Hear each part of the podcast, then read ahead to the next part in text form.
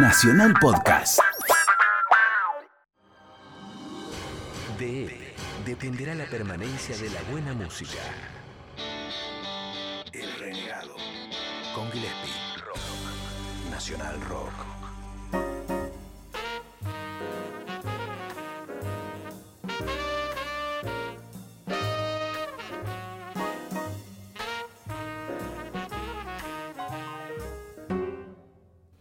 Amigos del Renegado y una visita muy especial.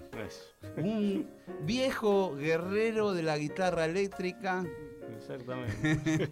es Felipe Staiti y está aquí con nosotros, violero histórico de los Enanitos Verdes hasta el día de hoy. Sí, señor, claro, ahí seguimos. ¿Cuántos años llevan, Felipe, con...? Y empezamos con el marciano a fines del 79 a tocar.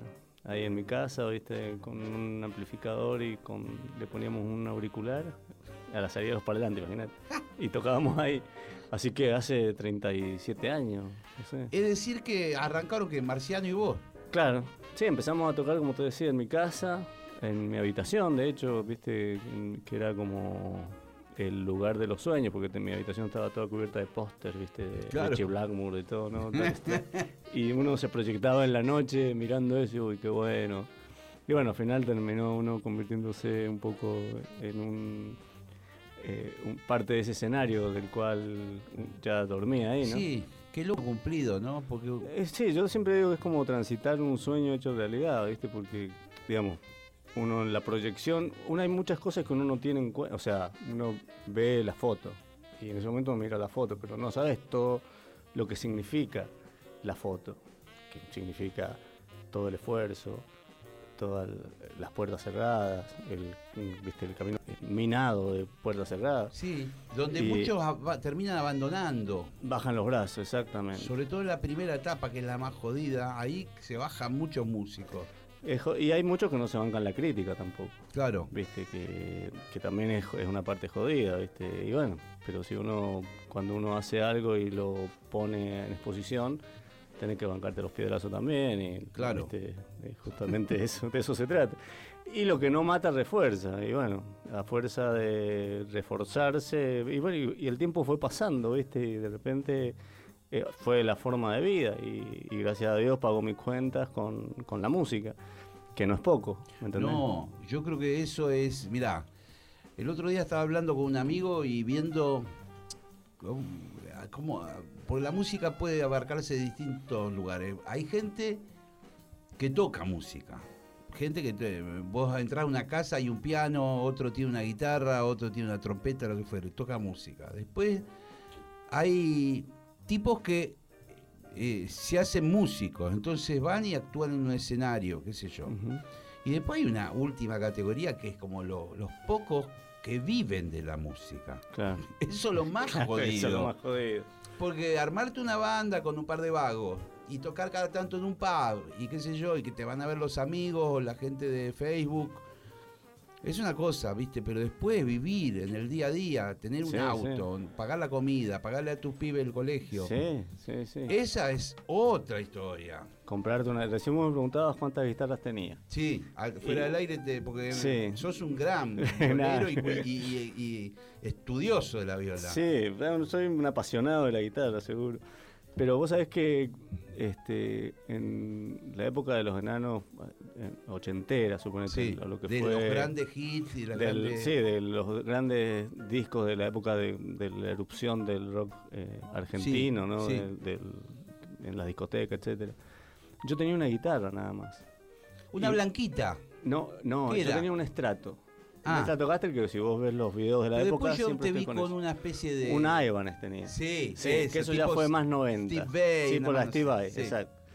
Pero en esos años yo tenía, eh, bueno, cuando sacamos Contrarreloj e inclusive Habitaciones Extrañas, yo tenía una sola guitarra que era mi Stratocaster. Y de hecho esa guitarra, cuando a Soda Stereo le robaron los instrumentos, Sí, ¿te acordás? Sí, claro. Bueno, eh, yo en esa época estaba ensayando con Piero, que fue una salida laboral en ese momento. Sí. Y entonces venía Gustavo, venía Marcelo, el manager, Sí. y esperaban que terminaran de ensayar y les daba la guitarra porque se la llevaban como guitarra de repuesto, se la llevaba Gustavo a los shows. Qué bárbaro. ¿Qué era Bueno, una Stratocaster? una Stratocaster. ¿Qué color? Una Sanborns. Un- eso- ese no fue un buen año de las Stratos, pero actualmente mi guitarra main es ese Strato, que justamente cuando tocamos la otra vez en Mendoza usé Sí, esa, Sí. que es el mástil del 79, le cambié el cuerpo porque es muy pesado el del 79, Sí. le puse un- una reedición de los 70, del- de los 70, y le puse unos Seymour Duncan, Hot Rod, Single Coil también, y es un guitarrón, ¿viste? Pero bueno, esa era mi única guitarra, ¿viste? Después, cu- cuando estábamos grabando habitaciones, me acuerdo vino mi mamá acá a Buenos Aires, qué sé yo, y me prestó unos cheques y fui a, A, Dayan, a Blue, Carlitos Blue. a Carlito Blue, y le compré una Kramer, que había traído las Kramer, Claro. y, y por mucho tiempo tuve esas dos guitarras nada más.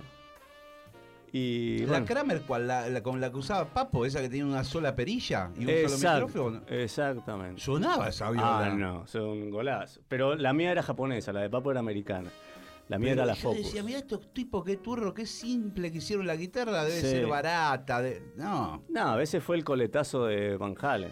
Claro. Viste que Van Halen tenía esa, el mástil Kramer y también era una Frankenstein, porque era un, puesto- un cuerpo de Stratocaster, pero era un solo micrófono. claro. Y sí, está, está, está buenísima la guitarra, la tengo actualmente, o sea, o sea, la, la sigo manteniendo. Porque después no vendí nunca una guitarra y, y ahora Ahora- no sé las que tengo. tengo Ahora vamos a hablar. Vamos, vamos a ir con- eh, mechando con música. Perfecto. que vamos poniendo. Ya que estábamos hablando de esa primera época y de, la previa de, los de, de los enanitos. ¿qué, ¿qué música o qué tema vos te, te volaba la cabeza de los que escuchabas? Y a mí me volaba mucho la cabeza Jeff Beck, el disco eh, Wired. Wired. Bueno, Impresionante. sí. Vos Eh, sabés que ahí hace un tema de, de Charlie Mingus. Claro, el Goodbye. adiós, goodbye, exacto. Adiós, sombrero del Pike azul, Sí. algo así, o del Pike, no me acuerdo cuánto. Sí, como un blues, pero medio Divino. modula hacia lugares. Sí, sí, con, es un blues con, con ayudín, con Mm. un engañador ahí, porque parece simple, pero hay que Sí. tocarlo. Vamos a escuchar algo de Jeff Beck. ¿Qué Me te parece? encantaría, claro, cómo no. Algo del disco Wired vamos a poner, ¿eh?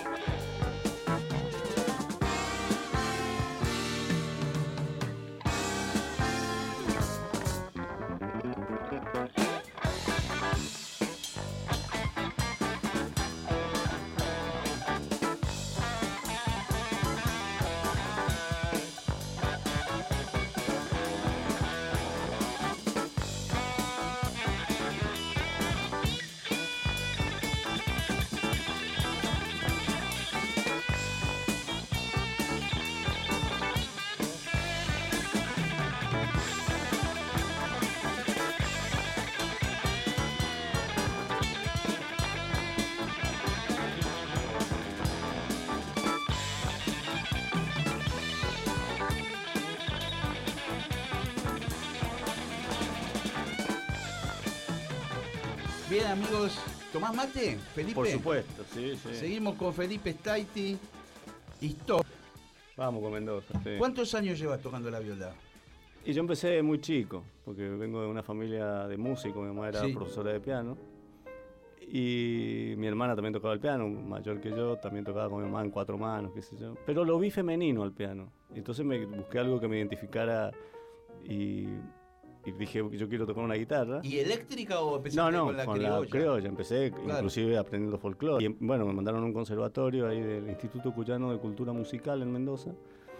Y entonces ahí aprendí. Mi hermana iba a piano, hizo como nueve años. Mi hermana no fue concertista porque no quiso. Y actualmente no eh, tocó más. Estudió más que un médico. Estudió más que un médico. cirujano de Sí, ¿viste? Totalmente. Y, pero bueno, no era lo de ella. Y yo estudié mucho menos. Claro. Pero iba y inclusive me mandaban a folclore, hacía folclore, tenía 5 o 6 años. Y a la guitarra empecé como a los 8, 10 años. Y empecé a tocar y bueno, hasta que escuché Deep Purple. Y ahí Mm. dije, bueno, adiós folclore, adiós todo. Quiero la bienvenido, quiero una eléctrica. Pero no era tan fácil tener una eléctrica. Ni había tan buena. muy tampoco. difícil, muy difícil. No te vendían una Fender en cualquier lado. Mm, mm. Inclusive te digo más, yo siempre veía, eh, qué sé yo, yo, viste, yo me enfermé con Blackmore, con todo Jeff Beck, Hendrix, pero yo lo veía como era patrimonio de allá.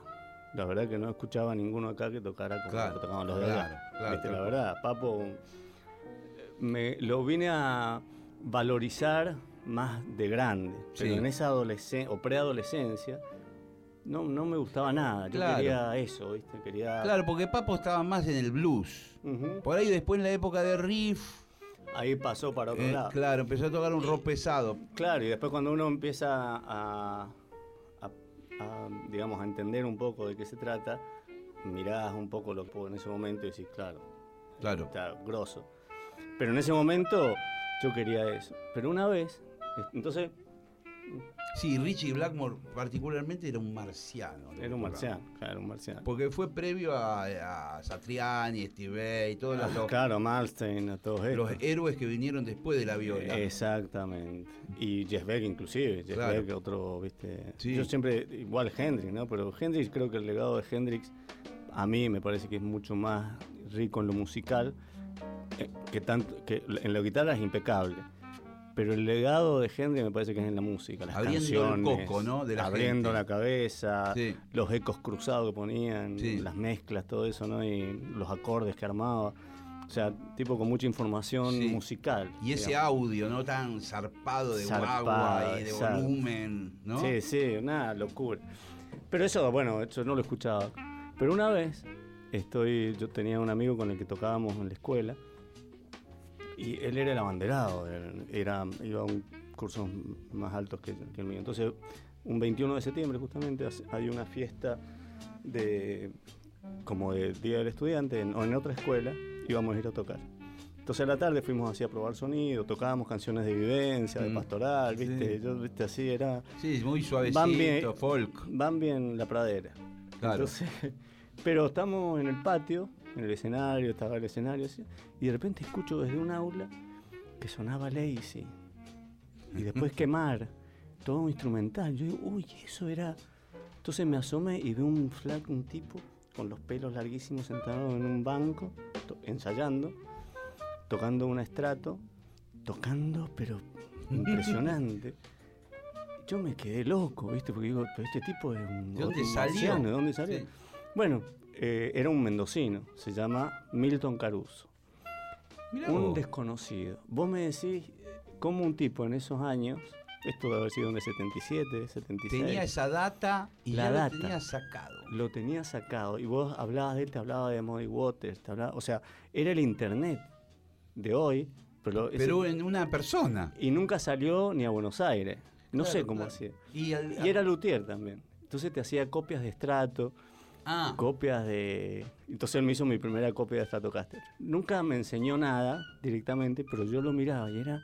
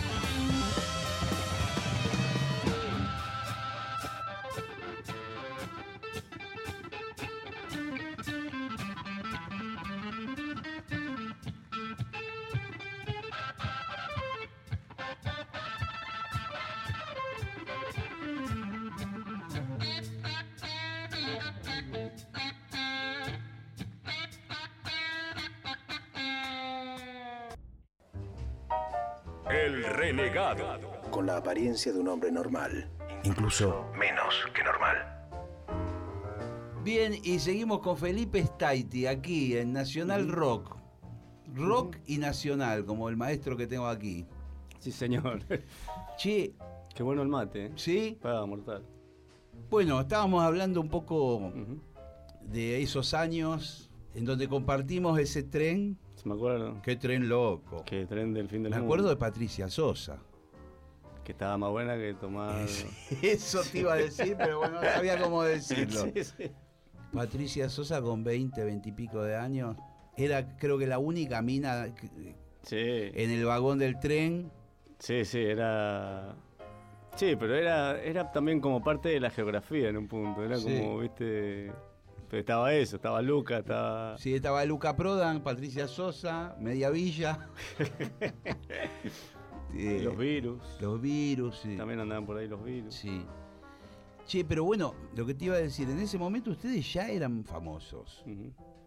Sí, Es 87, decir, que eso sucedió quizás un año o dos años después del boom de los enanos. Sí, sí, ¿Cómo se produce eso? Con lo difícil que es desde Mendoza. claro. Bueno, pasa que nosotros, en el año 84 hicimos el primer disco, Sí. que este que recién escuchábamos, Sí. el Calabozo.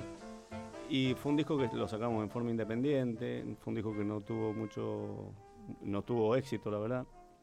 Entonces ahí salió lo- el trabajo con Piero, que estuvimos como banda de Piero. Parte de los enanos fuimos banda Ma- de Piero por Marciano, ocho meses. vos y quién, eh, quién y el tecladista, y Tito Dávila. Tito Dávila. Claro, que en ese momento, en el primer disco, en vez de Tito estaba Sergio Ombrone. Claro. Y después, bueno, entra Tito, ahí justo hacemos lo de lo de Piero, que hicimos ocho meses de gira con él. Que yo era, bueno, eh, Un laburazo. Era un Eh, buen bien, laburo, ¿no? claro. Ocho meses de gira. Pero igual era para mí, era, digamos, no compartía mucho musicalmente. Lo No, Piero. claro, claro. Era pero- can- un cantautor, canciones. Claro, eh, canciones. Pero bueno, la verdad que fue, fue algo muy bueno porque me preparó para lo que después nos siguió a nosotros. Ahí fue la primera vez que fuimos a Colombia, Ecuador. Y después cuando volvimos con los enanos ya era un terreno conocido en un punto. Claro, ¿no? claro, claro. Entonces, bueno, a raíz de eso, de, de- de no haber bajado los brazos en ese momento, este, pegamos el contrato con CBS en ese momento, que fue, y ahí hicimos el disco de La Muralla. Ahí lo conocemos a Andrés Calamaro, que Andrés muy sabiamente supo agarrar, un- él produjo el disco, Sí. y él dijo, ustedes son una banda de garage, tienen que ir por acá. Y bueno, fue como, a mí me acuerdo, no me olvido más, yo usaba siempre un Memory Man, un chorus, Sí. y me dijo un día, sacalo. y lo saqué y no lo usé nunca más. y no- yo siempre usaba las guitarras con coro a lo eh, claro. eh, Alex Lifeson. Sí, a pero Rush. viste, se usaba mucho. se usaba mucho. Y me dijo, no, sacalo. Incluso hasta el bajo le metían chorus. Totalmente. Diego Arnedo le metía chorus, viste, en sumo. Un, Exactamente. tenía unos celestitos, que todo hecho mierda. el voz. El voz, sí. El voz. Sí. Y claro, era como el, el grito de la y moda. porque me parece que también lo usaba Pastorius en el chorus, en el bajo, Jaco Pastorius. No sé de dónde venía la onda de meterle al bajo. Claro, al bajo. Y me dijo Andrés, sacalo. Y lo saqué y no lo puse nunca más. pero, pero bueno, fue también Sí. un descubrimiento para mí. ¿Y fue, fue buena la experiencia con Calamaro ahí? Sí, con Andrés hicimos creo que tres o cuatro discos. Y fue muy buena, creo que ese momento de Andrés, lo que fue hacer Contrarreloj, Habitaciones Extrañas y Carrusel, fueron momentos de mucha lucidez de Andrés. de- estaba un tipo con las antenas a full, un tipo que súper sensible a todo, ¿viste? qué sé yo. Y después en el 92 hicimos otro disco igual que ayer, que ya no fue tan buena la experiencia, porque él ya estaba con la historia de los Rodríguez empezando, nosotros también ya estábamos en otro, queriendo hacer otro camino. Pero sí, eso, yo creo que eso- esos años de oro de Andrés fueron este, hermosos para nosotros, porque él estaba totalmente con una lucidez, viste, notable. Así Qué bueno, ayudó. loco. Y ustedes en un momento determinado se transforman en una banda internacional, por decirlo de alguna forma. Digo, Sí, ya tocaban sus conciertos en Argentina, pero tenían unas giras que Sí. por- y llegaban a Estados Unidos y a todos lados. Gigante, sí. Se fue dando también de a poco, o sea, porque en Argentina hicimos todo lo que había que hacer, tocamos en obra, tocamos, qué sé yo, en todo donde había que tocar, por lo menos en Buenos Aires y toda la Argentina. Y empezamos a expandirnos desde el mapa nuestro hacia el norte, Perú, Paraguay, Bolivia, Chile, y así. Y... eso les dio otro oxígeno, ¿no? Porque uno piensa en la Argentina, por ahí los oyentes dicen, uy, loco, la Argentina es gigante. Sí, pero cuando empezás a ver en los lugares adecuados para hacer show, no es tan grande. No es tan grande. Rosario, Córdoba, Mendoza, Bahía, La Plata, eh, viste, no, es grande, pero Sí, pero es todo lejos. Y lo podés, eh, viste, una vez que lo hiciste, después lo volvés a hacer de vuelta, después lo volvés a hacer de vuelta. Te quedás sin. Claro, y decís, ¿y ahora qué hacemos? Claro. Y sí, bueno, un poco eso se fue dando así, viste.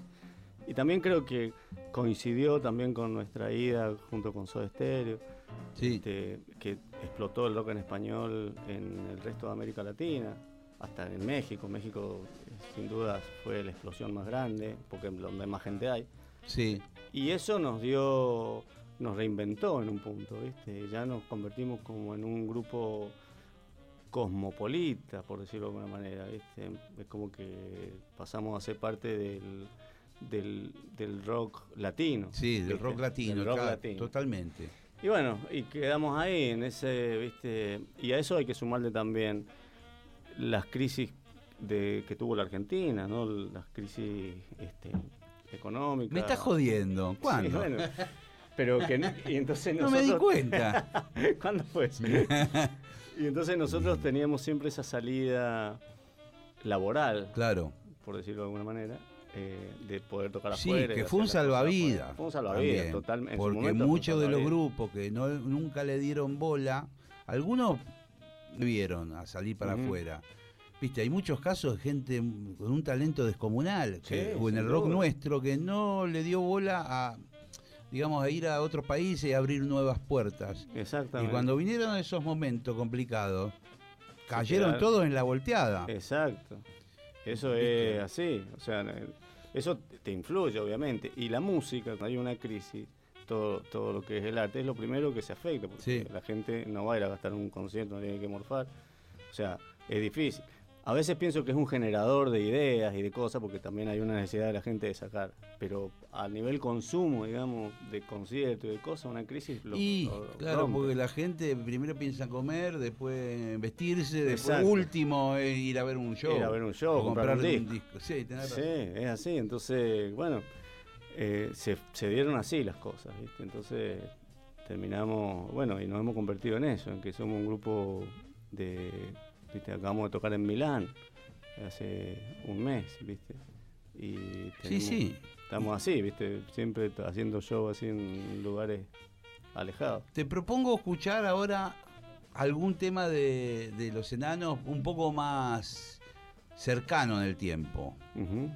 ¿Cercano cuándo? Porque podemos hablar de décadas. Porque te recuerdo que nosotros somos un grupo del siglo pasado que estamos transitando este siglo y el siglo que viene, bueno, hablaremos. Pero, pero algunos más actual, ¿qué sé Más actual. Bueno, me gustaría del último disco que hicimos, que fue nuestra, digamos, uniendo las puntas. El primer disco fue un disco de forma independiente. Y este último que hicimos en el 2013, que se, llamó Tic Tac, es un disco independiente. Fue nuestra primera o nuestra segunda experiencia independiente después de muchos años. ¿Y de ahí qué escuchamos de Tic Tac? Y me gusta la canción Cocktail para que escuchemos, que también tiene un par de arreglos de saxo y cosas que te van a interesar. Me parece muy bien.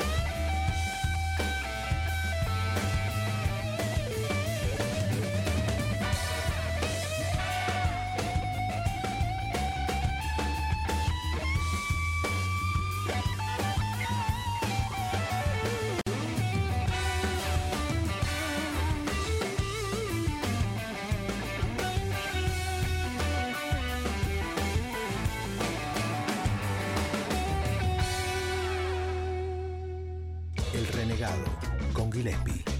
Sábados de 21 a 23. Nacional Rock 93 7. ¿Y qué Totalmente. estudiaste? ¿Todo de oreja? Y- Este, los Yates, los... Los- sí, guitarra eléctrica no me enseñó nadie. yo, pero ya estaba enfermo, ¿viste? Yo Claro. suponete me acostaba, me quedaba en mi casa, hacía un la Sí. y me- mi cabeza quedaba en la y me ponía a buscar en, en el Claro. mástil todas las notas que Asociadas a ese acorde que te resonaba. Exacto. Y después cambiaba. Y después me di cuenta que había una matemática, Sí. ¿no? Y entonces, y así me fui armando el mapa cerebral y previamente ya tenía conocimiento de los acordes y de todo eso, del pentagrama, Sí, por el, el- del- tu- por la- mi primera experiencia Claro, en claro. la escuela del instituto. Y entonces, bueno, este, soy mucho más didacta en ese aspecto con la guitarra eléctrica, con las escalas y todo eso. Pero por una cuestión de que, viste, me, me puse muy de la cabeza, con, o sea, realmente me dio vuelta la cabeza. Así que, bueno, así es como... Y sigo así porque... Che, porque sí. ¿y Marciano cómo aparece? ¿Era compañero de colegio? ¿O Marciano era. Yo, viste, eh, en eso tenía, no sé, 14 años. Entonces hice un retiro espiritual, viste. Con la iglesia? Con la, en la iglesia, ¿no? Entonces vengo de una familia también Sí, muy católica, sí, sí. entonces. Pero yo era muy reo, ya viste, después una vez ya empecé, entonces me mandaron a un. Y yo vi que en eso había un grupo. Entonces me gustó por eso. Y cantaban. Y un día Marciano vino a hacer sonido. Y. Entró el demonio ese día al, Claro. al retiro espiritual. No, y yo aparte. yo- sí, no, y hecho, ya, porque después, eh, después del retiro se- eran Sí. reuniones los sábados. Y yo quería tocar con la banda, pero como no, no sabía tocar mucho, no tocaba el rock, Claro. no hablaba el idioma, Claro. era una banda de rock de la iglesia, no me daban bola. Yo, pendejo, no tocaba el estilo, ¿viste? Entonces. y. Entonces, ahí en, en ese momento fue cuando a mí tuve ese fla- esa especie de crack en la cabeza con la guitarra eléctrica, qué sé yo. Ahí abandoné y después volví como al año, ya en otra actitud y ya que querían que tocara, ¿viste? Pero dije, no, yo no quiero tocar música cristiana y nada. Sí, sí, a mí me pasó algo parecido, después te cuento. Pero sí. Entonces, bueno, y ahí ya Marciano ya lo había conocido, qué sé yo, y, y empezamos a tocar, porque él se dedicaba un poco a hacer sonido y él ya tenía sus canciones, hacía canciones, viste, andaba con su guitarra, tocaba el bajo. Y bueno, empezamos a tocar. Este, yo también tenía el- eh, esa beta compositora, compositiva, y, y ahí nos juntamos y empezamos a andar. Che, ¿y cuál fue el primer tema que, que te acordás de los enanitos?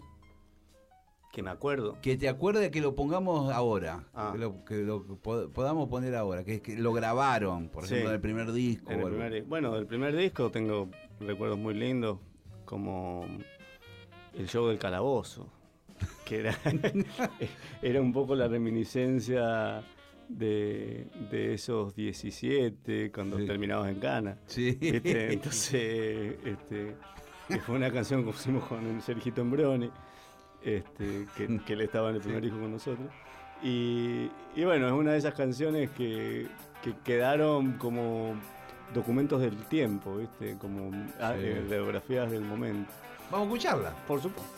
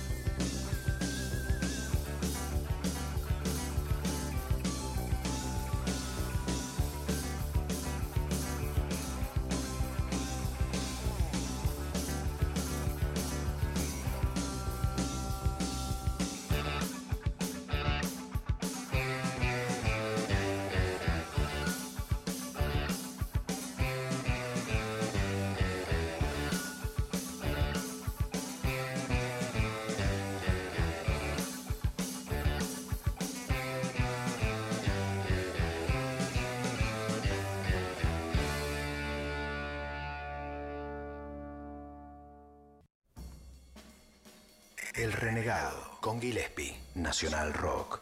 Seguimos con Felipe Staiti aquí en Nacional Rock, escuchando la música de los enanitos, escuchando sus anécdotas. Recién me contaba que fuiste vecino de Pugliese. Fuimos vecinos en el mismo piso, o sea, no solo en el mismo edificio, en el mismo piso, y de hecho, mi hijo Juan Pablo. el Cuando vos te mayor- radicaste en Buenos Aires, digamos. Claro, cuando Claro. en esos años que hablábamos de, Sí. de torbellino ochentoso, yo estaba acá en, en Corrientes entre, entre Bulnes y Mario Bravo, en el mismo edificio de Pugliese. Y en Pugliese, de hecho, ya era una persona mayor que lo llevaban, la, Sí. la mujer, me acuerdo, era una señora muy, muy, muy ah, activa, y- pero él nunca entendía nada y lo único que hacía era jugar con mi hijo, que era recién, Sí. de hecho mi hijo aprendió a caminar en la plaza ahí de Salguero. Sí. Y, y por ahí mi hijo salía y, y si la puerta la tenía entreabierta del departamento se le metía o iba y le golpeaba la puerta. O sea, teníamos una relación así con Pugliese. O sea, Con razón te fue bien. Eso no, te, dicho. no te entran las balas, boludo. Escuchame, No, si con una estampita ya te va bien, imagínate. con- Claro, compartiendo la vida. Qué lindo, Así che. que divino. Y recién estábamos ahí sentados en un bar que, que Sí. ahora existe, antes no, no estaba. Pero estaba mirando mi- el departamento donde yo estaba, o sea, Sí. el edificio. Y en la televisión estaba la colonia del Valle en México. Sí, que con todo el tema de- edificio, del claro. terremoto. Y que esa colonia es donde yo viví en México también. Ahí en esa colonia. Ahí a tres cuadras de ese lugar. Este, el Uy, y, edificio qué- que se cayó. y- y qué, sí, lo vi. ¿Y Mm. qué te de remueve eso? Todos mis amigos, por lo menos cercanos, están bien. Pero eh, es un bajón porque son lugares que los, los siento comunes, ¿viste? ¿Marciano sigue viviendo allá en México? Ahora se vino para Argentina, ¿no? Ah, se vino. Pues él Está estaba en Tijuana, ¿no? No, en Hermosillo. Él Ah. estaba en Hermosillo, que es bien al norte. Ahí ni, ni tiembla, imagínate. Claro. No, es un Sí. lugar, viste, en el desierto. es decir, que después de tantos años, porque vos seguiste viviendo en Argentina. Yo he vivido así, esporádico, en Argentina. Bueno, en Argentina. Nunca, mira, mi casa de la cuarta sección de Mendoza y Sí. mi Ford Falcon de. Que lo conozco, está espectacular. Está el. Ford Falcon. Nunca los dejé.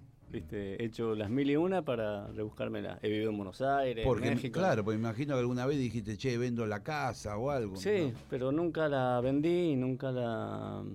Y el auto tampoco, he tenido otros autos, pero siempre el Falcon lo he seguido manteniendo.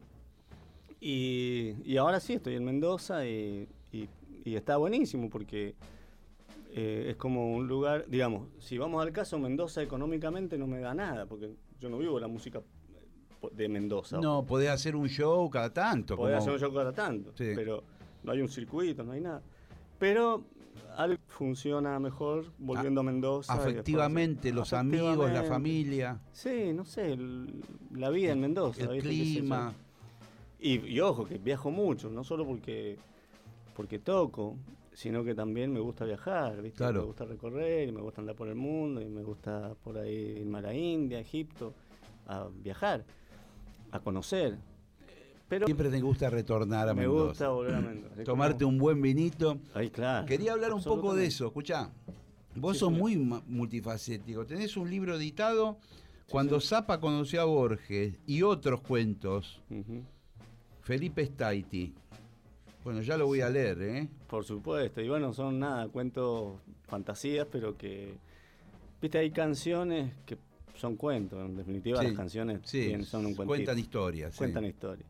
Pero hay veces que, el, por, por lo menos el formato de canción que yo hago, qué sé yo, que está encerrado en, en una métrica, en compases, Claro, en- claro. son como celdas, y entonces vos tenés que decir en, en ese espacio algo interesante con bonitas palabras.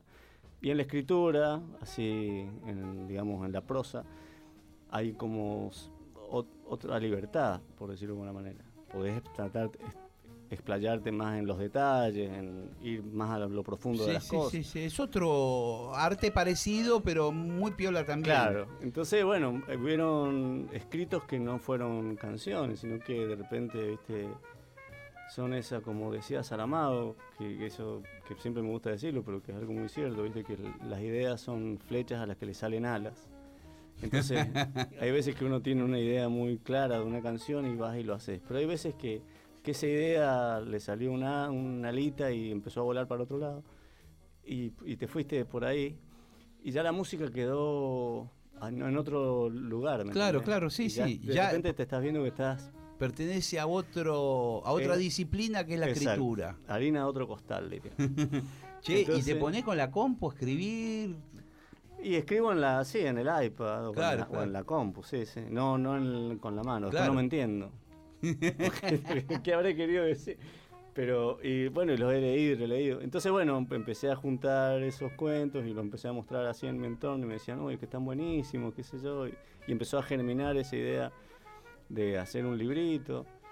Y un día en Mendoza, hablando con alguien de ahí de cultura, me dijo, no, pero hagámoslo, bueno. Y lo hicimos, ¿viste? Entonces, en mi fantasía, dije, bueno, esta fantasía me gustaría que estuviera también documentada por alguna ilustración, ¿viste? Sí.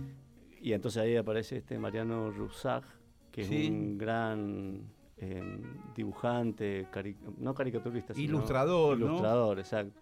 Entonces le mandé los cuentos y la verdad que, bueno, a él le encantaron y, y la vuelta que tenía de él era fantástica y bueno, él hacía a su total libertad. Qué bueno, porque aparte cosas. tiene como tinta de es Viste, es como- en blanco y negro y grises. Exacto, es como, como vintage, pero viste que es como Sí. de los 50, no sé, como... Sí, me hace acordar algunas cosas de Alberto Breccia. También, o de la revista D'Artagnan. Sí, Si querés, totalmente. esas que venían en blanco y negro, algunas Sí. historias en blanco y negro. Entonces, este, lo vi un poco por ese lado. Entonces, digo, para meterse totalmente en un mundo fantástico. Y bueno, y, y creo que una de las cosas también más lindas que tiene este libro, que hablé con Sergio Marchi, un gran Sí, amigo Sergio, Sí, gran amigo. y él hizo el prólogo. Se copó, me dijo, yo no, no podría dejar a nadie que no hiciera el prólogo de este libro. ¿Viste? Yo le dije si él quería prologarlo y me dijo, pero... Y un, bueno, un fenómeno. un fenómeno, Sergito. Así que así nació esta pequeña. Nada, ¿viste? Meterse a ese mundo de las letras. Que a mí me encanta, toda la vida me encantó la lectura. ¿Y, y tenés ganas de seguir escribiendo? sí. de hecho sigo escribiendo. Y... Pero bueno, eh, ¿viste? También por ahí me falta tiempo, ¿no? Y tiempo de hacer cosas. Y Y- también haces vino, con los vinos, ¿viste? También que, que andan muy bien esos vinos, se, dejan tomar. se dejan tomar. Así, Eso también es otra Sí. aventura muy linda, viste, que, que- que empezamos ahí con Marcelo. Bueno, que Ma- Marcelo me invitó a, ahí a su. Marcelo de la bodega Monteviejo. Marcelo. Pelleriti. Exacto. Que un día me dijo: Mirá, Felipe, vos siendo como un representante nuestro de Mendoza, que recorre el mundo tocando y todo eso, tenés que tener un vino, porque acá por ahí vienen de cualquier lado a hacer vinos y no tienen idea. Y, vos, y yo la verdad que no Y- lo tenía en mi horizonte, ¿viste? Sí, pero igual habías invertido bastante Claro. en vino. en vino, toda claro. su- tu vida, ya más o menos sabía. Sabía de qué se trataba. Sí, entonces eh, me pareció buenísima la idea y empezamos y, y nos sumamos y esto en el 2013, fines del 2013, hicimos la presentación en la esquina de mi casa, que fue, era la esquina de La Paz, porque Sí. era la esquina donde yo me sentaba a tocar la guitarra siempre. y en- hoy en día esa esquina tiene una de las vinerías, y vinerías más importantes de Mendoza. Así que hicimos la presentación del vino ahí, fue algo divino, ¿viste? Yo qué sé yo, eh, fue como empezar con el pie derecho, en mi Sí. sentir, ¿no? Sí. Entonces, bueno, ahí empezamos y bueno, y lo estamos este, posicionando muy bien en el mundo, ¿viste? Así Sí, que anda, está genial. me contó Marcelo que eh, Sí, sí. vende afuera mucho, ¿eh? Vende mucho afuera, en Europa, en Estados Unidos. Y acá no trajimos, ¿sabes por qué? Eh, Hay un culpable, el señor Rano Sarvaj. Sí, bueno, yo no, No. es- no es, no es la primer, el culpable de lo primero. Ya tiene bastante. Tiene más culpa, Tiene unos claro. prontuarios. Ese está peor que O.G. Simpson. Claro, sí, sí. Bien, hiciste libro, hiciste vino, en fin, un montón de cosas, no entraremos en detalle, música.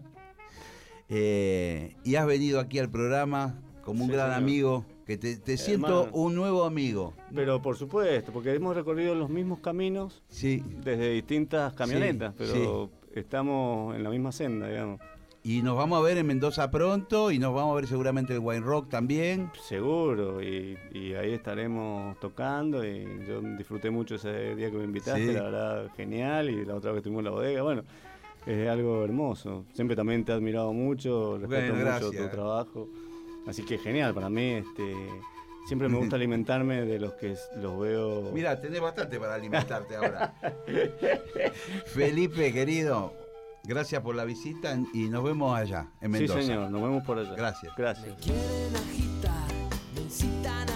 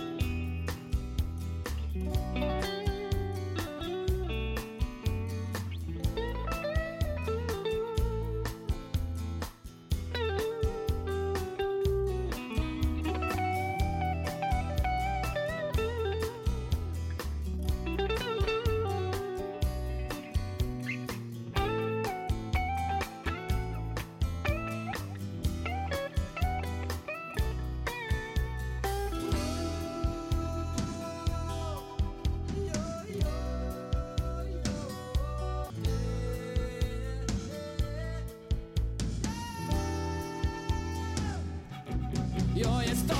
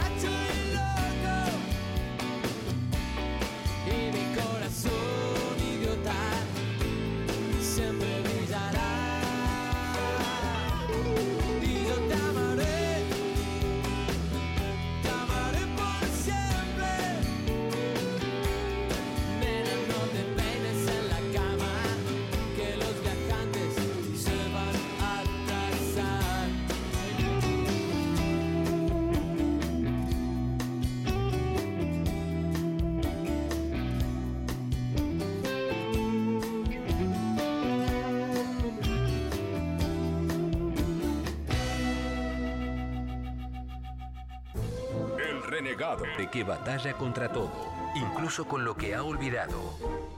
Pero está seguro de que era importante.